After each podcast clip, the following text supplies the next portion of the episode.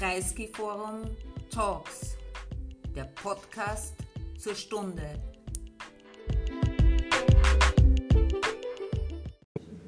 Ähm, willkommen, liebe Evelyn. Willkommen, lieber Andi. Liebes Publikum im Bruno Kreisky Forum. Liebe Zuschauerinnen auf W24.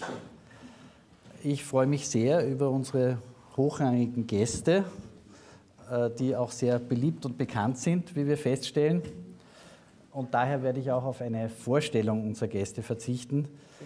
Ähm, ich gehe davon aus, dass wir alle wissen, wer Evelyn Regner ist und wer der Andi Babler ist. Und ähm, der Andi Babler ähm, weiß auch etwas über die äh, Evelyn, was er jetzt kurz mit euch teilen wollte. Ja, ein schöner Moment. Äh, es ist mir schon sehr schwer gefallen, dass ich es nicht mache. Und ich glaube wahrscheinlich, dass ich wahnsinnig unhöflich bin, weil man gerade vorher Smalltalk hat. Aber die Evelyn hat genau heute Geburtstag und verbringt ihn mit uns. Äh, hey! Danke, Andi. Bitte, Evelyn. Alles Gute.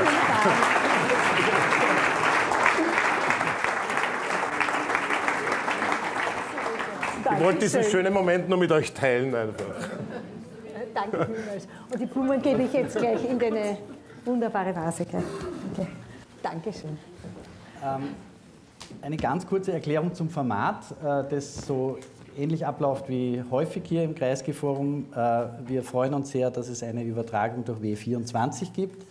Ähm, das bedeutet, dass wir ein Zeitlimit haben von 57 Minuten für, die, für den ersten Teil unserer Veranstaltung, den ich äh, die Freude habe zu moderieren. Und äh, dann äh, machen wir einen zweiten Teil, wo wir gerne auch Fragen des Publikums ähm, dann abarbeiten, annehmen, beantworten. Ähm, liebe Evelyn, du bist äh, die höchstrangige sozialdemokratische österreichische Institution in Europa als Vizepräsidentin des Europaparlaments. Und es ist ja so, dass häufig die Arbeit des Parlaments kritisiert wird. Äh, Das Parlament ist nicht relevant, es ist nicht auf Augenhöhe mit der Kommission, es ist schon gar nicht auf Augenhöhe mit dem Rat. Und ähm, es ist ja auch so, dass die Sozialdemokratie sich häufig unglücklich zeigt mit der Europäischen Union und äh, dem, was dort vor sich geht. Aber ich würde es gerne mal umgekehrt jetzt äh, anlegen und dich fragen, was ist dir in der vergangenen Legislaturperiode und was ist dem Parlament eigentlich gelungen in der Europäischen Union? Dankeschön, schönen, schönen guten Abend. Ich muss sagen, es ist wirklich, das ist jetzt kein Schmäh, wunderbar, gerade am, am Abend meines Geburtstags, hier mit Ihnen, mit euch, da jetzt zu sein, im Kreisgehaus. Ähm, und zwar auch deshalb, ich, ich brenne für Europa, ich liebe es, europäisch zu gestalten. Und zwar warum? Weil das das, das Ureigenste der Sozialdemokratie überhaupt ist. Nämlich zusammenhalten, zusammenarbeiten, gerade diesen übergreifenden Aspekt zu haben. Wir wollen ja alle haben, dass es den Menschen besser geht. Man ist bescheuert zu glauben, wenn man das alleine hinkriegt in Österreich, wenn man, wenn man ist bescheuert, wenn man glaubt, das kriegt man alleine hin auf Gemeinde- oder Landesebene. Und das wisst ihr alle. Und dann jetzt ein Sprung weiter, Europäisches Parlament. Ich meine, äh, ein Parlament ist sowieso immer Kern jeder Demokratie und äh, Kern dessen, was politische Gestaltungsmöglichkeiten und Transparenz, das auch wirklich alles einzufordern, bedeutet. Und deshalb ist jetzt natürlich ja wichtig, da auch anzupacken und zu gestalten. Und das Europäische Parlament, und deshalb bin ich so wahnsinnig gern europäische Abgeordnete, ist viel mächtiger, viel äh, äh, hat viel mehr Gestaltungsmöglichkeiten als so, so, manche andere Institutionen. Und ich sehe das an meinem eigenen Leib halt eben an dem, was ich arbeite, was ich verhandle, fast jeden Tag. Und das taugt mir natürlich. Ähm, wir haben, äh, und jetzt immer auf den Kern zu kommen, der Sozialdemokratie stehen wir dafür, dass sich Menschen ihr Leben leisten können, dass, äh, quasi, dass man halt ein gutes Leben führen kann. Und wir wissen natürlich, Veränderungen finden statt. Und das natürlich schon seit, seit jeher, aber in dieser Legislaturperiode noch umso mehr. Und am Anfang, also wir haben so begonnen, schon in der letzten Legislaturperiode zu sagen, so wir brauchen eine Säule, eine europäische Säule sozialer Rechte. So, das klingt jetzt ziemlich furchtbar, finde ich. Also der Ausdruck alleine, mit dem bin ich nicht besonders äh, glücklich. Aber wir brauchen Architektur. Wir brauchen, so wie man in der Säulenhalle steht vom, vom Nationalrat mit den wunderbaren Säulen, ein Dach, etwas, was zusammenhält. Und wir haben hier eben etliches in Göteborg äh, formuliert, nämlich Armut äh, bekämpfen, Kindern äh, ein warmes Mittagessen unter anderem äh, zu, äh, äh zu, gewährleisten, äh, äh, tatsächlich auch für Wohnungsnot etwas auf die Beine zu stellen, Mindestlohn zu regeln auf europäischer Ebene, also ureigenste sozial, sozialdemokratische Forderungen. Und die haben wir jetzt am Anfang dieser Legislaturperiode begonnen abzuarbeiten. Also haben wahnsinnig viel weitergebracht und die gefüllte Wahrheit, und das ist jetzt die Geschichte, ist immer oft eine andere. Wenn du mit Betriebsrätinnen und Betriebsräten redest, äh, wenn man irgendwo hinkommt, dann hört man oft, es wird ja alles schlechter und so. Und da merke ich und sage, wir haben den Mindestlohn, den europäischen Mindestlohn. Das ist etwas, was gerade nach Corona unglaublich wichtig ist. Also endlich einmal so etwas wie ein Mindestlevel einzuziehen. Wir haben eine Richtlinie zur Lohngleichheit, die jetzt umzusetzen ist. Also Männer, Frauen endlich Lohnschere schließen und die auch detailliert und die großartig ist. Wir haben zur Plattformarbeit jetzt eine Richtlinie, die fast fertig verhandelt wird. Und so könnte ich noch einige soziale Errungenschaften, eben Kindergarantie äh, beispielsweise oder Care-Paket erwähnen.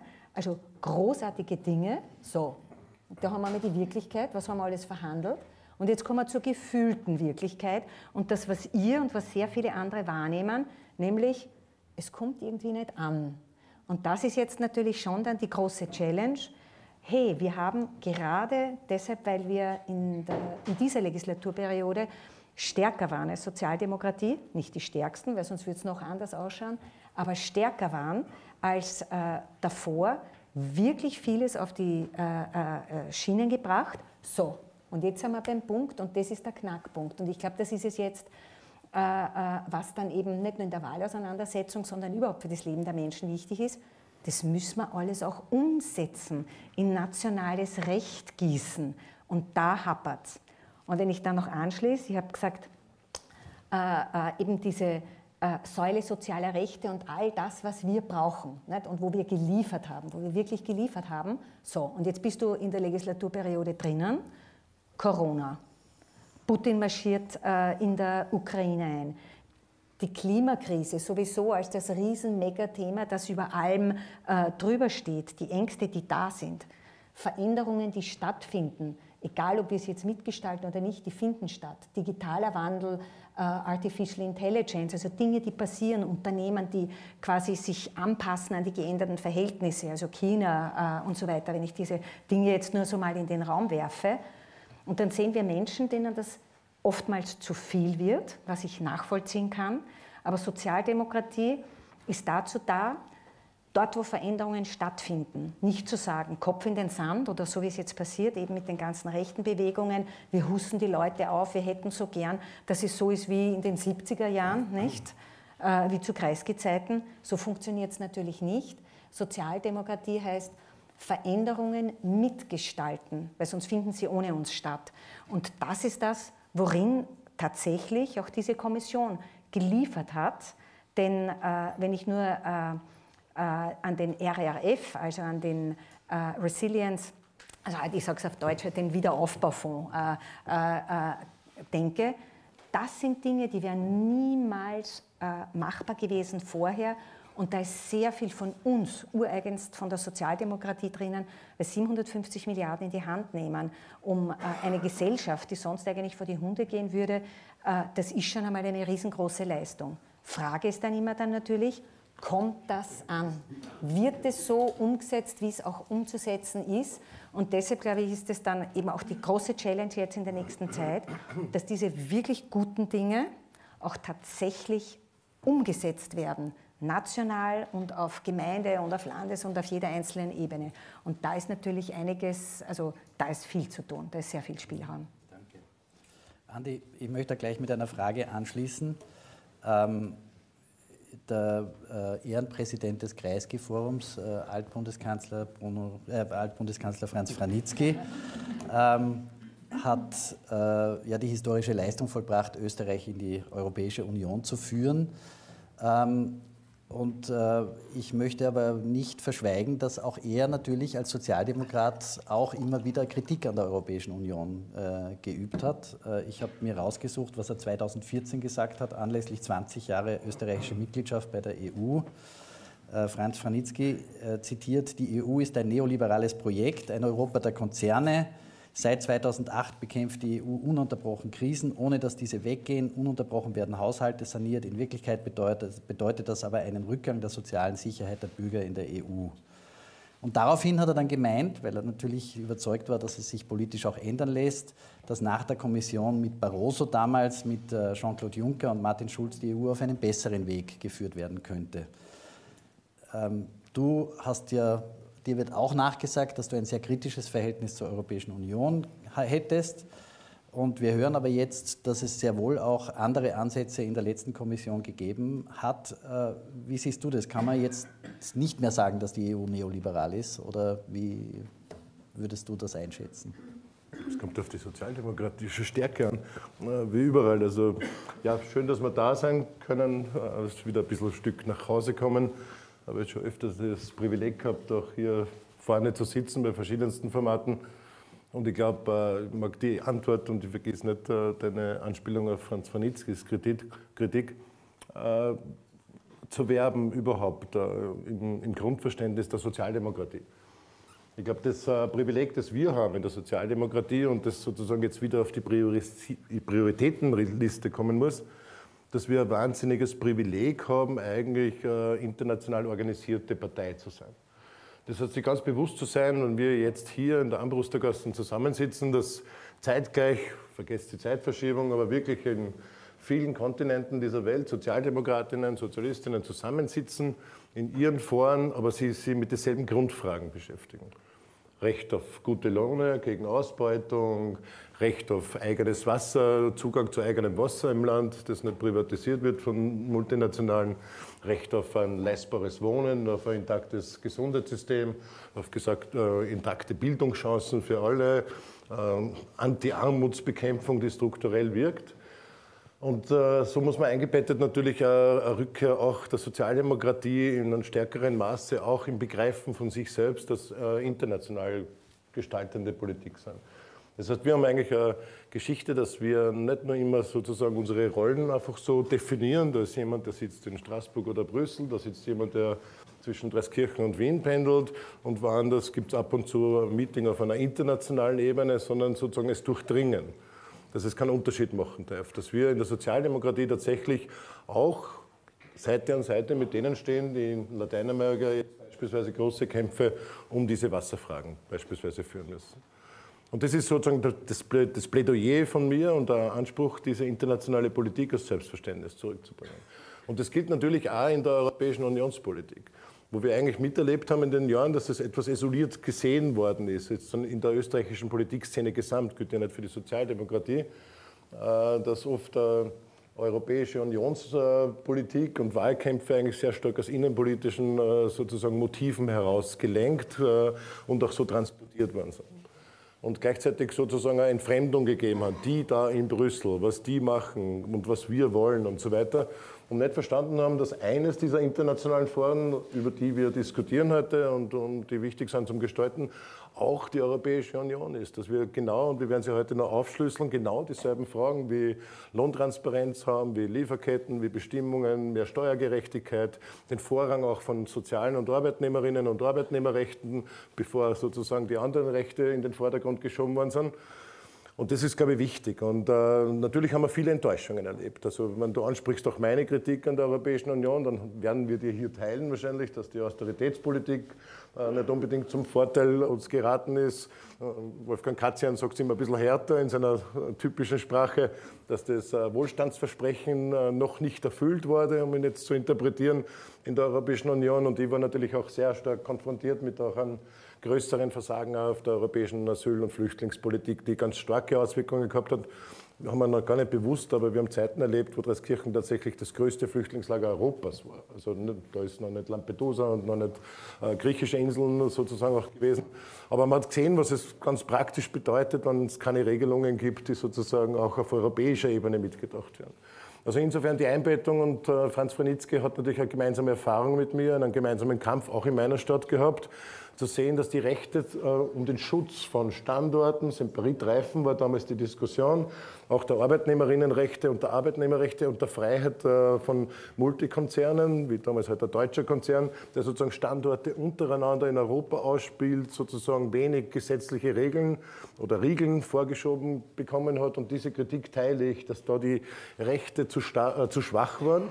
Aber wie kommen wir wieder hin, dass wir sie stärken, nämlich dass wir sozialdemokratische Mehrheiten haben und das verstehen, dass es ein gemeinsames Interesse gibt, wenn wir, wie gesagt, über Thematen, thematische Felder sprechen und einen anderen Vergleich, den bringe ich später. Und eine wichtige Aussage von Franz Franitzky, ich habe mir erst am Samstag mit ihm ausgetauscht. Wir stehen da regelmäßig sozusagen auch im Kontakt, um diese Dinge zu beleuchten. Äh, tatsächlich, was äh, wir dann mit Urbanisierung und so weiter noch als zweite große Gefahr für Europa sehen. Dankeschön. Bleibt kürzer im ersten Statement, wird nicht immer so halten. ähm, Evelyn, du hast angesprochen, ähm, viele Dinge, die gelungen sind. Ähm, interessant ist ja, dass Österreich häufig dann nicht liefert. Äh, die Europäische Union liefert, aber Österreich liefert, weil es den Standards hinterherhinkt. Kannst du da ein paar Beispiele bringen dafür? Ja, da gibt es leider zu viele. Ähm,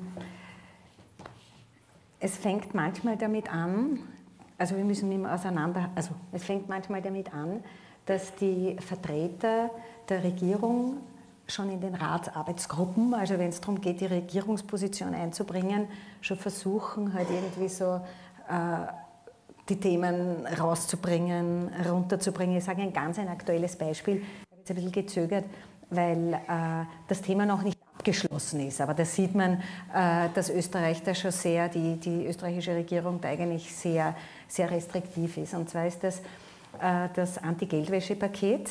Äh, wir verhandeln das gerade. Es geht darum, dass wirklich handfeste Maßnahmen gesetzt werden, dass wirklich Geldwäschebekämpfung wirklich ordentlich funktioniert. Dazu bedarf es unter anderem als koordinierende Agentur sanktioniert und äh, eingreifen kann. Und das brauchst du wirklich, weil Geldwäsche findet in Europa absolut statt, das wissen wir, weil natürlich wollen die ganzen Oligarchen gerne ihr Geld hier parken in Europa oder sicher, was weiß ich, Abramowitsch will und was wir da alles für Beispiele haben, äh, leisten.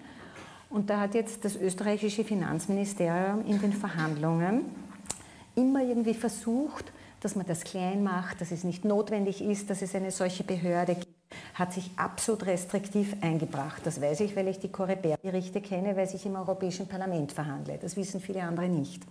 So, ich bin der Überzeugung, als Verhandlerin äh, auf der äh, Seite des Europäischen Parlaments, wir müssen verdammt viel machen in Österreich, äh, weil äh, gerade sehr viel eben auch unterm Teppich. Ich mein, äh, ja, jetzt funktioniert es wieder, wahrscheinlich fuchtel ich zu sehr mit den Armen herum und dann hat das Auswirkungen aufs Mikro.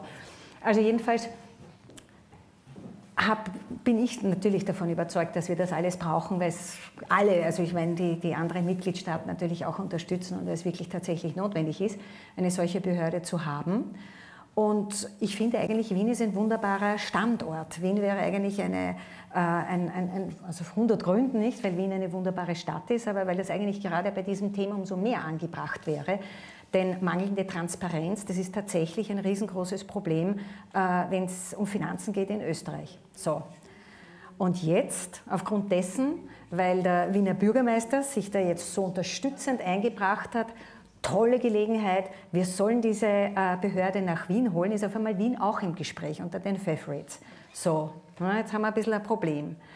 Und jetzt, wir haben es noch nicht abgeschlossen, wird es zum Hearing kommen und das kann ich Ihnen schon sagen, der Finanzminister wird sich da sicherlich schon sehr viele, viele heikle Fragen anhören müssen, nämlich warum beispielsweise, und dann bin ich nämlich beim nächsten Thema, das abgeschlossen ist, um jetzt wirklich eins zu sagen, wo wir wissen, da hat die österreichische Regierung mangelhaftest umgesetzt.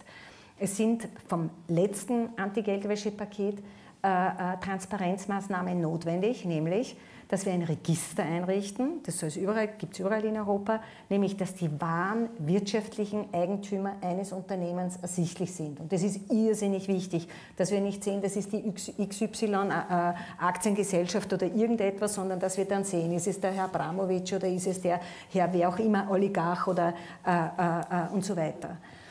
Und, äh, nach einem, und die österreichische Regierung war da sehr, sehr zögerlich, das einzurichten, hat das sehr, sehr äh, restriktiv gemacht.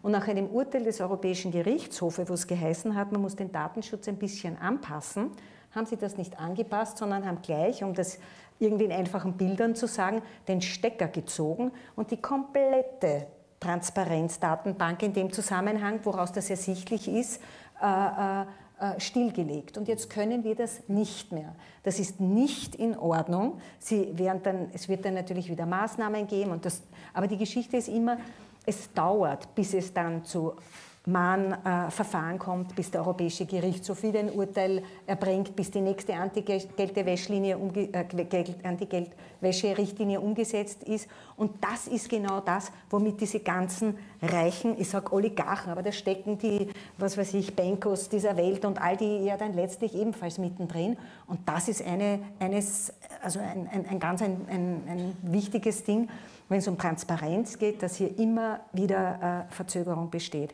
Und ein anderes Beispiel, ich werde jetzt versprechen, bei den nächsten Fragen ein bisschen kürzer sein, aber mir geht manchmal das Herz über, ganz was anderes, aber ich glaube, das ist gerade auch besonders aktuell. Das ist die Kindergarantie. Wir haben eine Kindergarantie, die, eine europäische Kindergarantie, die umzusetzen ist in nationales Recht.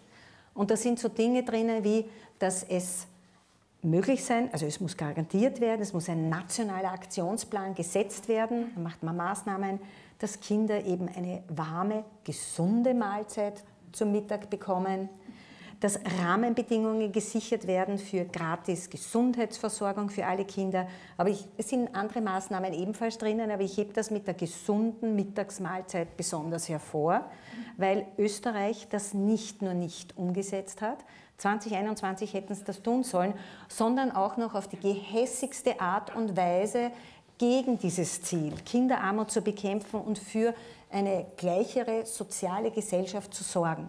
Und es kommt nur leider oft in Österreich gar nicht an. Das ist Europa, das haben wir auf europäischer Ebene beschlossen, dass eben jedes Kind gleich viel wert sein muss und dass wir dafür zu sorgen haben. Und Österreich ist da mit Lettland das letzte Land. Jetzt vor kurzem haben sie irgendwas vorgelegt, ich habe das noch nicht einmal gesehen, aber es ist wirklich eine Schande und das war erst nach dem ganzen Eklat mit dem Burger und mit äh, äh diesen Kanzlersagern die Folge. Aber das ist eines dieser Beispiele, von denen es eben viele gibt, leider. Danke.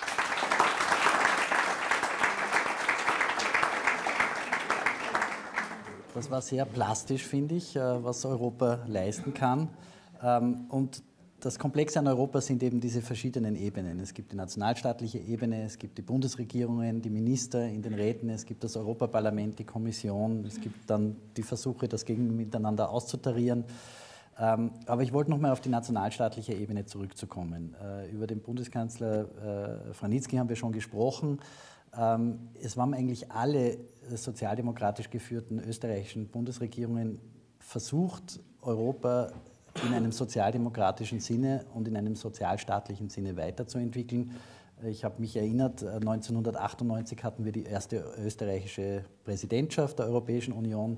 Äh, Viktor Klima hat damals einen Gipfel in Pörtschach ausgerufen. Ich hatte das zweifelhafte Vergnügen, das alles organisatorisch abzuwickeln innerhalb von Rekordzeit. Die Eva Nowotny weiß es noch.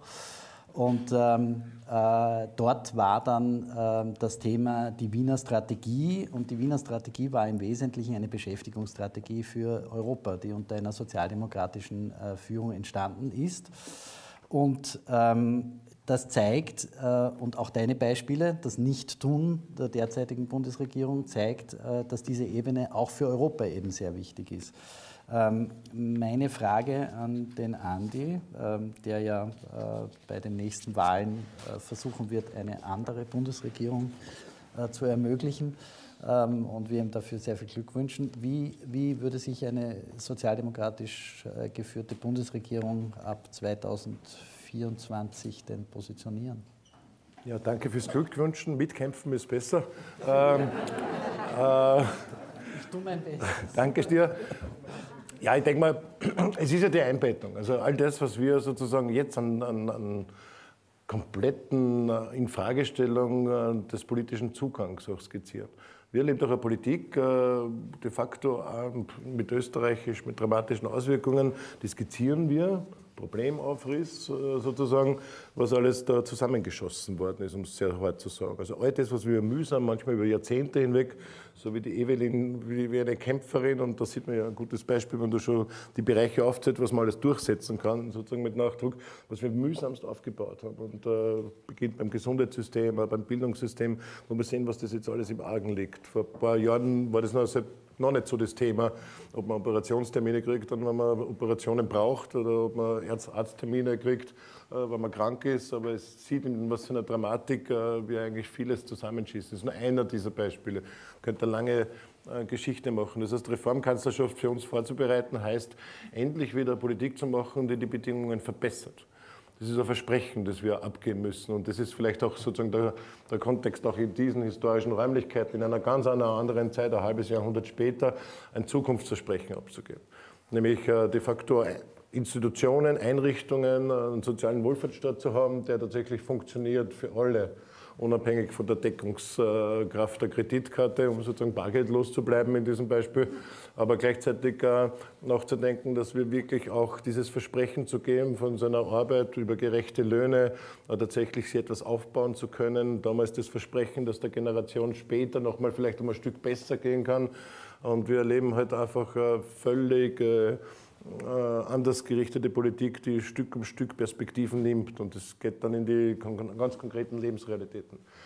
Das heißt, das ist die Einbettung. Und, und das sagt, was, dass unsere äh, Reformideen, die wir jetzt Stück um Stück präsentieren, sehr detailliert präsentieren, wie man wieder zu einem Gesundheitssystem kommt, wie wir äh, auch in Österreich es nicht dulden wollen, dass man kein Lohntransparent hat, sondern dass eine der Hauptforderungen der Sozialdemokratie jetzt spürbar ist, endlich dafür zu sorgen, dass einer der größten Missstände, die wir eigentlich in unserer Gesellschaft haben, nämlich dass Frauen für dieselbe Arbeit noch immer nicht gleich viel Geld kriegen, noch immer 16 bis 18 Prozent weniger kriegen, dass das die gemeinsame Politik ist, die uns auch in Europa bestimmt, dass wir das durchsetzen werden und ratifizieren werden, tatsächlich, was die Empfehlungen anbelangt, der Europäischen Union Lohntransparenz herzustellen. Man muss sich noch den Sanktionsmechanismus dazu auch überlegen, dass es nicht nur ein Aufriss ist, sondern tatsächlich Wirkung zeigt. Und das sind die Themen, die wir sozusagen auch vorgeben, die wir eingeben, die wir in Europa machen. Und es gibt ja konkrete gute Ziele, die da sind. Porto, die vorgeben, die Ziele, dass wir sagen, äh, Beschäftigung auf 78 Prozent, 60 Prozent, die sie weiterbilden sollen.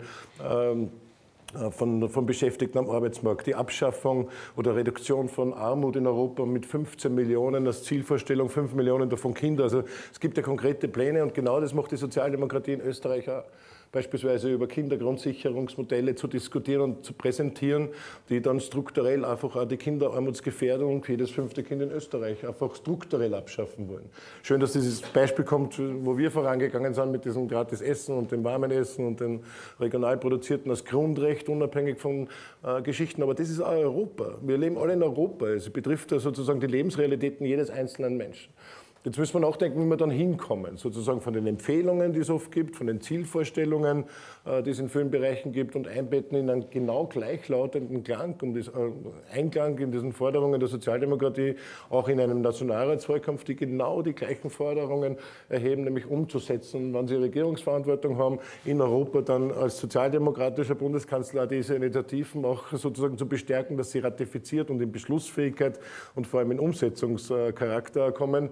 Und da gibt es viele Details. Also wenn wir reden über die Implementierung von dem sozialen Fortschrittsprotokoll, da kann sich keiner was vorstellen, aber es geht im Kern darum, dass wir tatsächlich auch soziale Rechte absichern und implementieren und dann sozusagen auf einen hohen Rang spielen, dass es Pflicht wird. Das ist die Idee dahinter.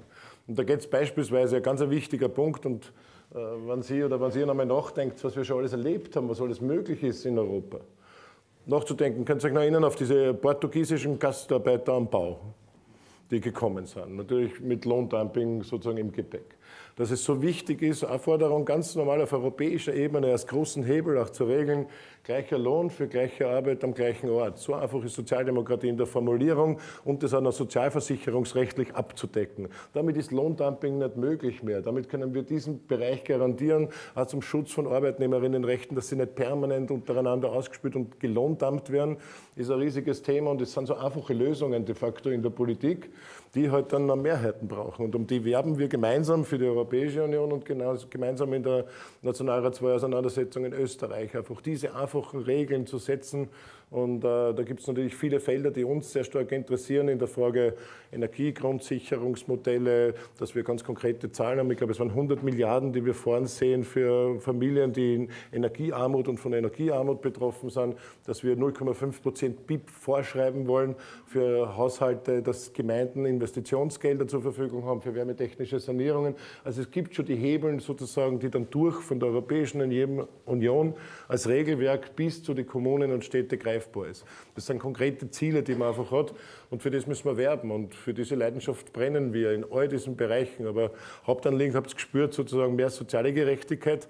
Und der wichtigere Punkt, den lasse ich vielleicht nochmal äh, für die nächste Runde stehen, ist natürlich auch die Frage, wie schaffen wir mehr Gerechtigkeit und weniger Konstrukte zuzulassen, die Steuervermeidung eigentlich als Grundprinzip haben. Das ist ein Kernbereich der Sozialdemokratie. Da reden wir jetzt nicht über Finanztransaktionssteuern, die wir, glaube ich, unter verschiedenen Namen schon jahrzehntelang in der Schublade haben kann mich selber erinnern, wo ich international tätig war, beruflich in den späten 90er Jahren, da hat es halt noch Tobindex geheißen und es war eigentlich alles fertig, aber es ist halt einfach nie umgesetzt worden. Und äh, ich glaube, es braucht sozialdemokratische Mehrheiten. Es ist auch nicht egal, wer Kommissar oder Kommissarin wird in der Europäischen Union, um das einmal so anzudeuten, dass man dann einen Automatismus hat. Also da gibt es auch hart zu verhandeln, da braucht man starke Ergebnisse.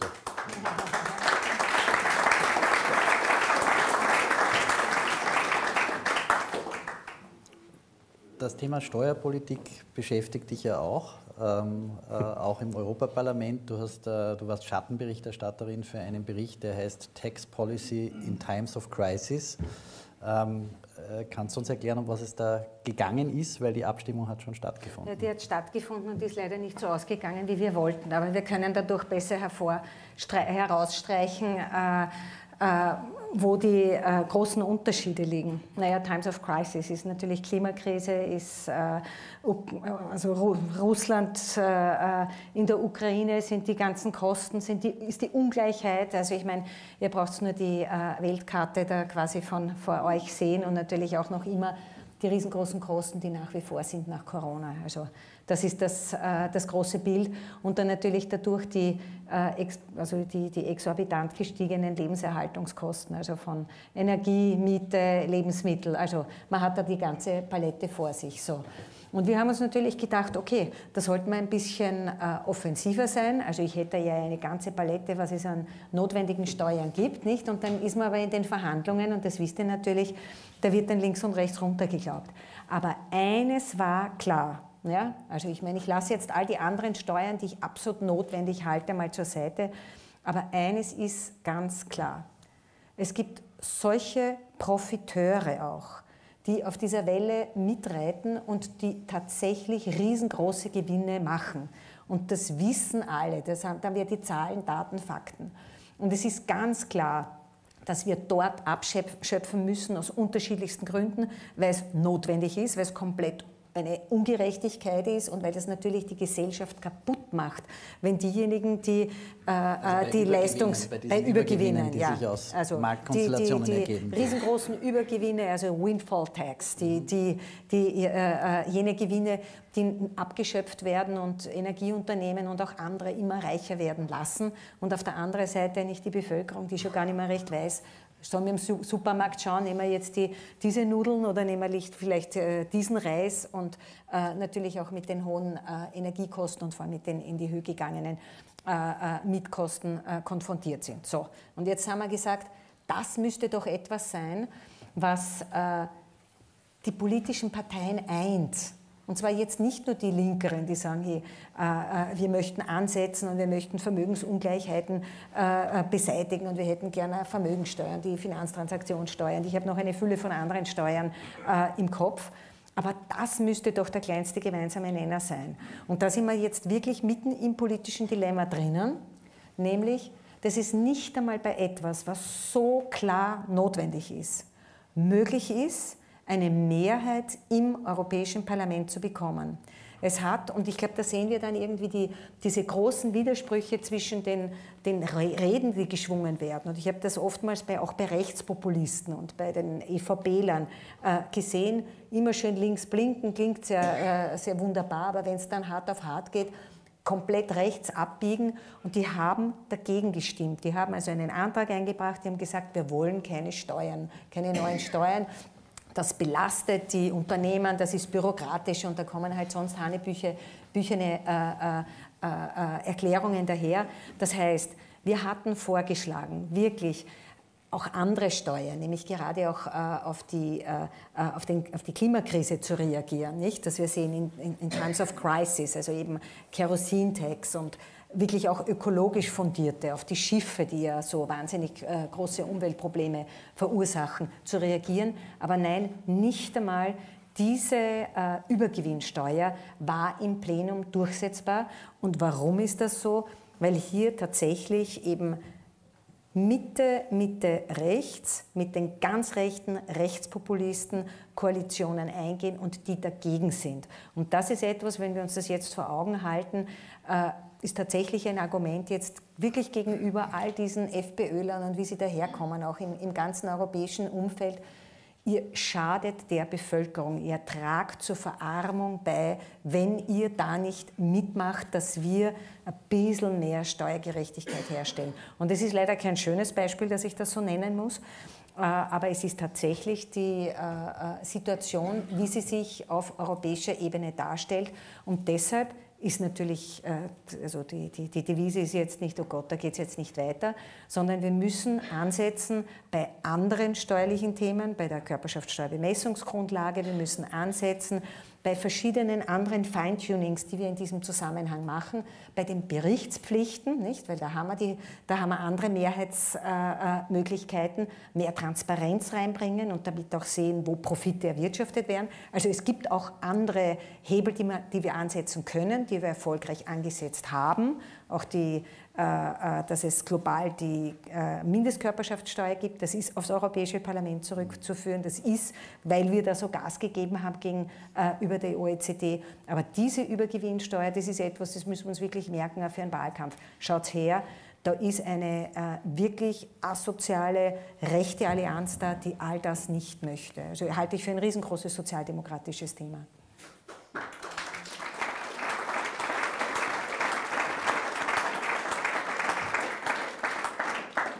Was mir an dem Thema auffällt, ist, dass das, äh, das ist erst im Dezember abgestimmt worden. Ich habe, bevor ich mich für diese Veranstaltung vorbereitet habe, nichts davon gehört. Also es zeigt halt auch, dass äh, europäische Öffentlichkeit ähm, eigentlich der Sozialdemokratie nur helfen kann, denn je mehr Leute wissen, um was es geht in Europa, umso mehr Leute verstehen das auch und können, glaube ich, auch äh, verstehen, dass es äh, da um relevante Themen geht für ihr eigenes konkretes, konkretes Leben.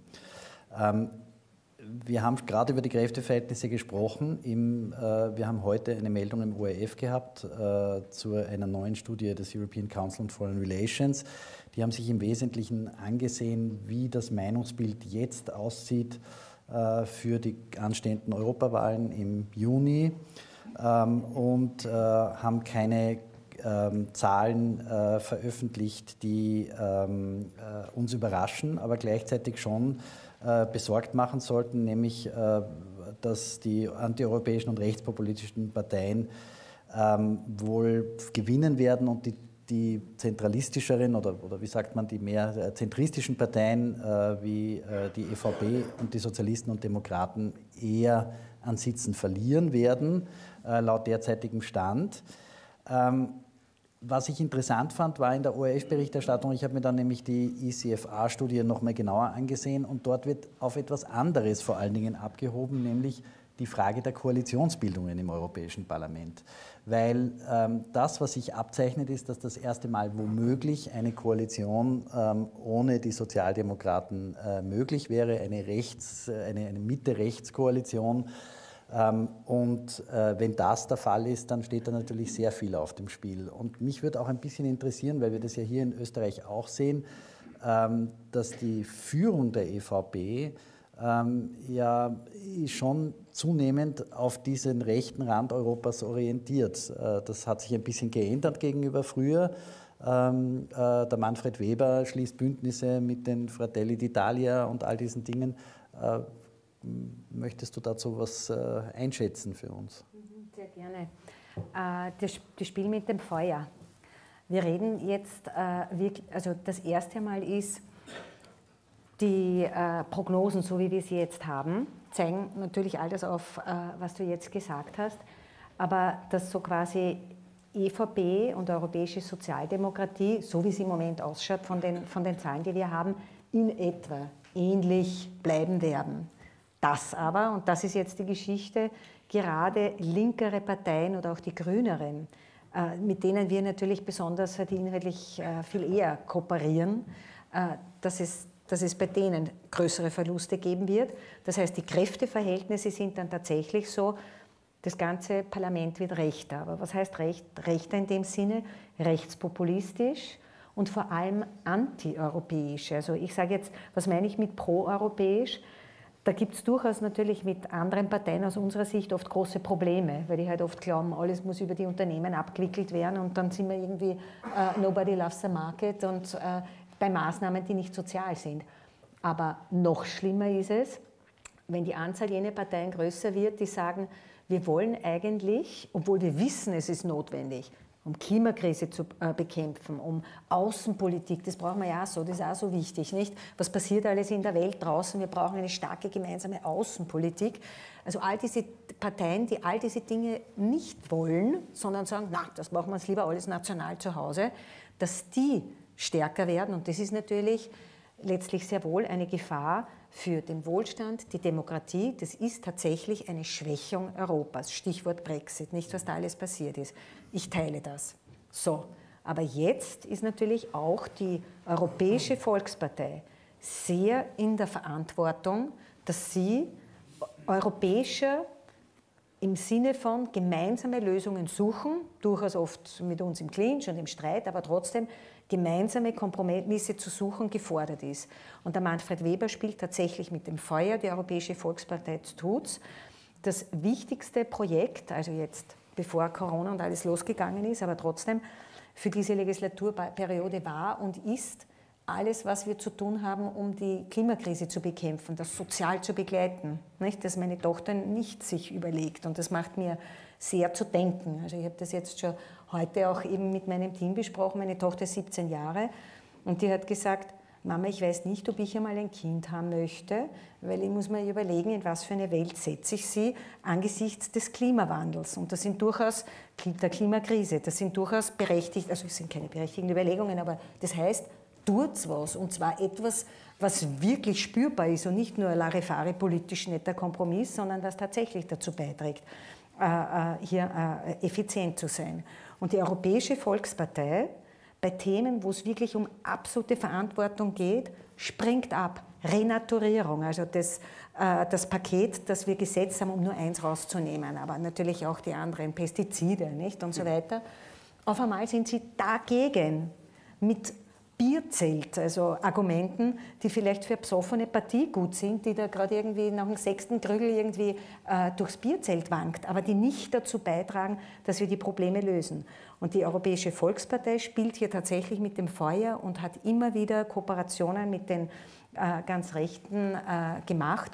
Und insofern müssen wir sie auch sehr an ihre Verantwortung erinnern, hier äh, äh, entsprechend wieder ein bisschen vernünftiger mit den Füßen am Boden zu sein. Also um vielleicht ein bisschen griffig für, für Österreich zu sagen, vielleicht ein bisschen christlich-sozialer zu werden und nicht die kurzsche äh, Egomanen-Politik zu betreiben. Aber wir Sozialdemokratie, jetzt sage ich das so, weil ich stehe als Sozialdemokratin da, äh, wir stehen für, für unsere Ziele und da geht es natürlich darum, all diese riesengroßen Challenges sozial zu begleiten. Also Klimakrise bekämpfen, sozial begleitet mit Klimafonds und so weiter.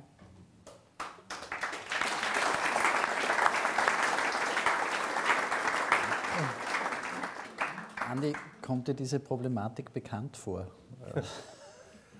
Ja, ich kann das nur unterstreichen. Und äh, man sieht auch diese Strategie, die du herausgearbeitet hast, äh, was die ÖVP anbelangt, ist nicht neu. Äh, man hat ja gesehen, wie dann äh, Rechtsparteien, die sich einfach den Namen geändert hat, dann auf einmal in der Fraktion der Europäischen Volkspartei mitwirken haben können und Abgeordnete also da hat es schon wenig Berührungsängste gegeben in der strukturellen Verschmelzung, aber äh, es ist halt eine Situation und ich befinde mich auch im Austausch mit meinen Kolleginnen und Kollegen in Europa, um zu beleuchten, was da gerade passiert. Und ähnlich äh, in, in allen europäischen Ländern sozusagen ein gewisser Trend oder eine gewisse Gefahr aufzieht, äh, dass Rechtsextreme, Rechtspopulisten äh, auch äh, starke Wahlerfolge machen können und das quer über Europa und bei den Wahlen zum Europäischen Parlament beschäftigt uns natürlich.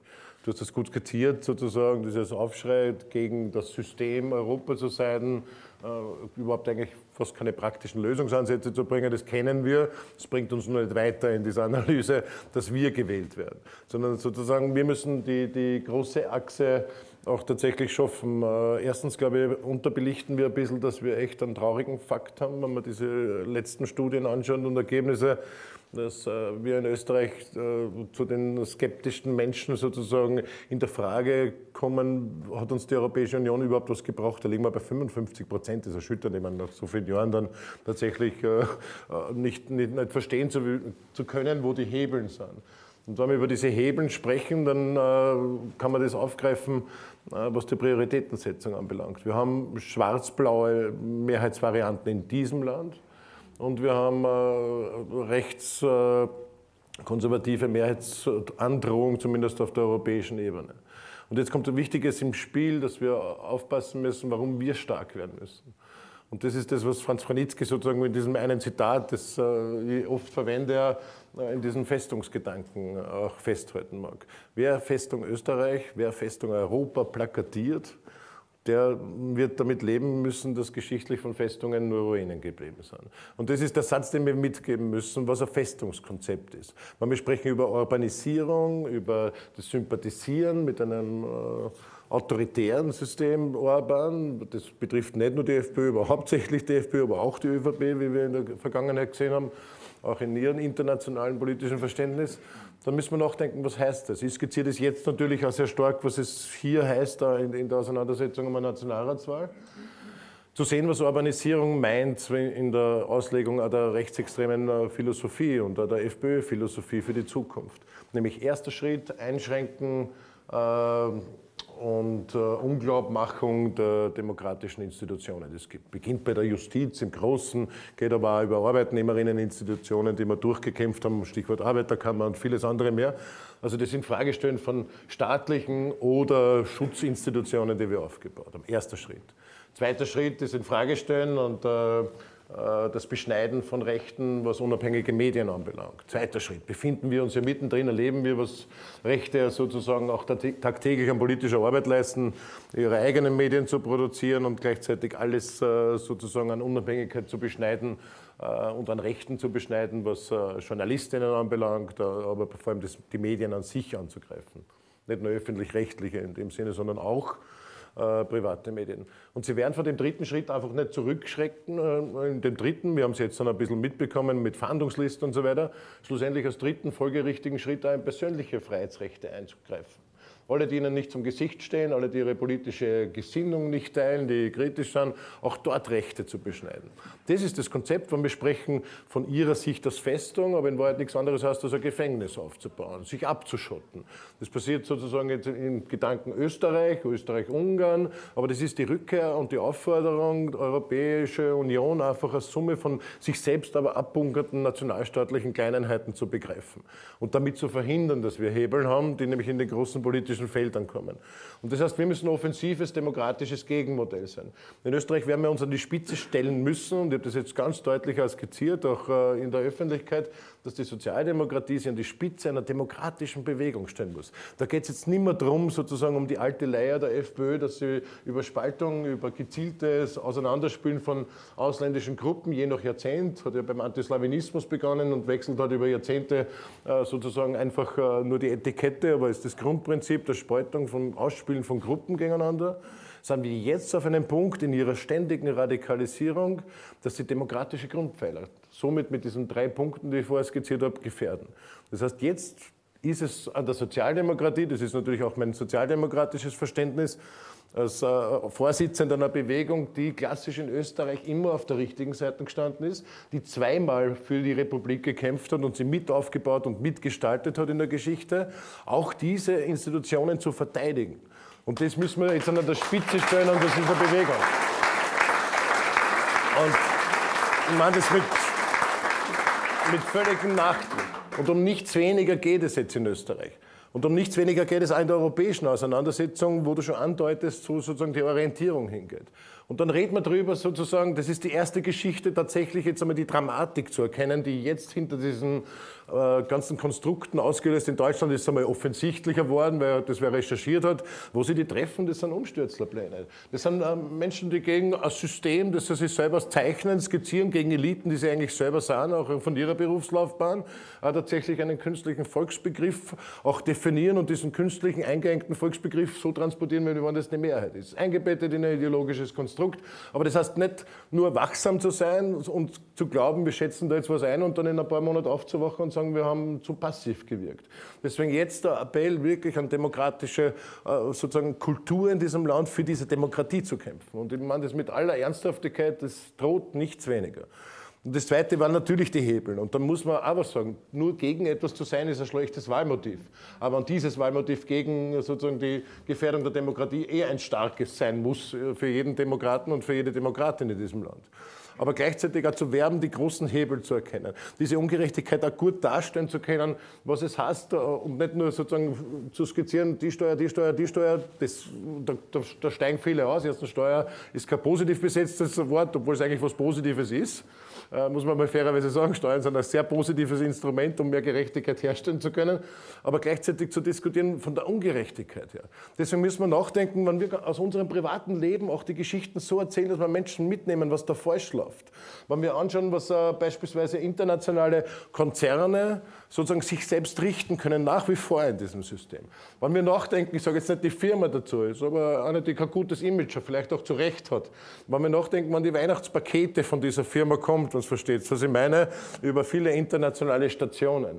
Und wir schauen dann auf die Rechnung, die wir zu zahlen haben, dann ist die nicht umsonst in Luxemburg bei sehr vielen Prozent, weil sie einfach dort ausnutzen können, dass sie halt sozusagen Steuervermeidung praktizieren können, die Wertschöpfung bis zum selbst ausgebeuteten, der sich selber anstellen muss, Paketzusteller am Schluss der Kette, der sozusagen unter widrigsten Bedingungen arbeiten muss, dass wir Steuerrecht so denken müssen, dass wir international an der Wertschöpfung, dort wo sie produziert, tatsächlich fair sein. Da ist ein Mindestköst, da ist eine Köstharmonisierung, das ist alles, alles Thema, aber es geht noch immer um diese Steuervermeidungsstrategien, dass wir die einschränken. Das versteht doch kein Mensch, wenn wir da rausgehen, gut, im 19. ein bisschen schwierig, aber ein bisschen weiter wegfahren, zu einem Würstelstandel gehen, auch schwierig, Kebab, Würstelstand, egal. Aber wenn wir zu einem Würstelstand gehen, ist es wirklich eine Ungerechtigkeit, dass ein selbstständige, kleinere, mittlere Unternehmen in der Quartalsvorschreibung so viel Steuer zu zahlen, dass sie mehr Steuer zahlen als internationale Konzerne in einem Jahr zahlen. Und, und gleichzeitig hat die Sozialdemokratie ein Privileg. Ich treffe mich jetzt regelmäßig, auch in meiner Funktion, auch mit CEOs der Wirtschaft. Wir sind nicht Sozialdemokraten. Wir haben schon den Fokus darauf, dass gute Arbeitsbedingungen wichtig sind. Wir haben den Fokus darauf, was Industriepolitik heißt, was Standardpolitik auch heißt. Und es gibt sozusagen das Interesse, unser Fokus liegt natürlich auf einer guten Ausbildung von Menschen, auf einen guten Lohn von Menschen, auf guten Arbeitsbedingungen. Aber es gibt schon einmal ein gemeinsames Interesse, auch die Gegenseite zu fragen, die gerne heute, dass der öffentliche Haushalt immer alles zahlt und Steuervermeidung praktizierbar ist ist die Alternative, dass die großen Unternehmen in zehn Jahren heute halt ihre eigene Gesundheitsversorgung anbieten müssen, finanzieren müssen, dass die Leute sich privat versichern müssen und dass sie nicht sozusagen das gleiche Interesse haben wie wir, wenn jemand als Arbeitnehmer krank wird dass der, oder einen Arbeitsunfall hat, dass der halt nicht fünf Monate auf eine Operation und einen Therapietermin warten muss, sondern dass, oder beim Arzt schnell einen Termin kriegt, weil der kommt ja relativ schnell wieder zurück. Ist ja ein gemeinsames Interesse auch sozusagen zu denken. Und jetzt kommen wir auf einen Punkt, was Industriepolitik anbelangt. Sozialdemokratie hat auch das Privileg in der Transformation und in der in dem Kampf gegen diese, wo wir wissen, profitgetriebene Erderhitzung, wo sozusagen die Verursacherinnen und Verursacher liegen, das als sozialen Verteilungskampf zu sehen. Das ist das, was wir als Priorität sehen müssen. Und die Sozialdemokratie ist von uns aus jetzt aufgefordert, und das sind ja die europäischen Initiativen, nicht die Prioritäten zu verschieben. Zuerst kommt Kampf gegen die Teuerung, zuerst kommt der Kampf gegen irgendwas anderes und dann schauen wir, wenn wir wieder ein bisschen Luft haben, dass wir sich um die Erderhitzung äh, kümmern. Wie wir für Sozialdemokratie, die diese Priorisierung auch macht. Deswegen ist die Europäische Union ein wahnsinnig starker Hebel, der natürlich viel bewegen kann in Transformation, aus Standortlogik herausgedacht, aus industriepolitischen Ansatz, wo wir ganz konkrete Fonds auch vorschlagen, wie man rauskommt aus, aus, äh, aus, aus den Emissionen, Dekarbonisierungsfonds vorschlägt, aber gleichzeitig auch Bewusstsein unseren Menschen mitgeben. Da geht es um, Kick, um Kipppunkte. Ich sage das auch in der Emotionalität, jetzt nehme ich mal ein bisschen mehr Raum, Entschuldigung, Evelyn, aber Kipppunkte zu wissen, es geht nicht, wenn wir das nach hinten schirmen. Es geht nicht, wenn wir 2035 dieses Bewusstsein erreicht haben, dass äh, alles zu tun gegen die Erderhitzung, das dann reicht. Da kommen die Gletscher nicht mehr zurück und wachsen dann wieder einen Meter, weil ein Kipppunkt hast, die kommen nicht mehr zurück. Ist irreparabel. Fauna, Flora, Landschaften, der Kampf ums Wasser, den wir führen, sozusagen am Grundwasserspiegel, in den Trinkwasserreserven, die wir haben. Ich muss nur leidenschaftlicher Plädoyer haben, dass wir auf der europäischen Ebene das auch runterbrechen, dass das ein Kampf für uns alle aus einer sozialen Verteilungsperspektive ist ist. Es ist eine Priorisierung und eine Qualität, die nur die Sozialdemokratie hat, diese beiden Dinge zusammenzudenken. Sozusagen Arbeits-, äh, Industriepolitik, auch Standortpolitik, Transformation, tatsächlich aus der Lebensgrundlageerhaltung. Das ist eine Werbung, die wir sozusagen noch viel stärker trommeln müssen. Da sind wir die Einzigen, die das schaffen, und das ist einer der konkreten Vorschläge, die wir haben, neben all den Steuerungerechtigkeiten, dass die Menschen einmal verstehen, was da noch immer möglich ist, wo wir Fortschritte gemacht haben in vielen Bereichen, aber warum es eine Sozialdemokratie braucht, um Ungerechtigkeiten abzubauen. Das ist so ein kleiner Gesamtüberblick sozusagen von unserer Strategie und die werden wir einfach sichtbar machen. Und ich glaube, dass man wahnsinnig viele Leute begeistern kann. Erstens zu warnen, was passiert, autoritär, aber gleichzeitig schon eine Vision zu geben von einem Europa, das ökologisch auch tatsächlich für die nächsten Generationen da ist und die einen Standort und eine moderne Industriepolitik bieten mit einem guten Beschäftigungs- sozusagen Sektor, der geschützt durch die Sozialdemokratie ist. Dazu.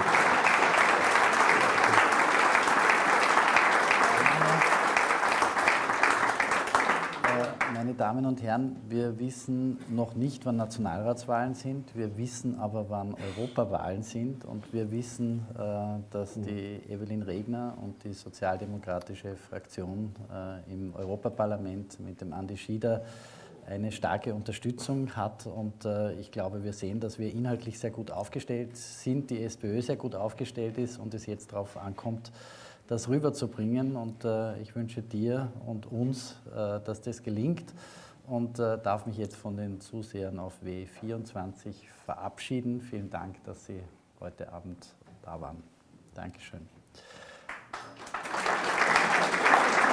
Danke fürs Zuhören.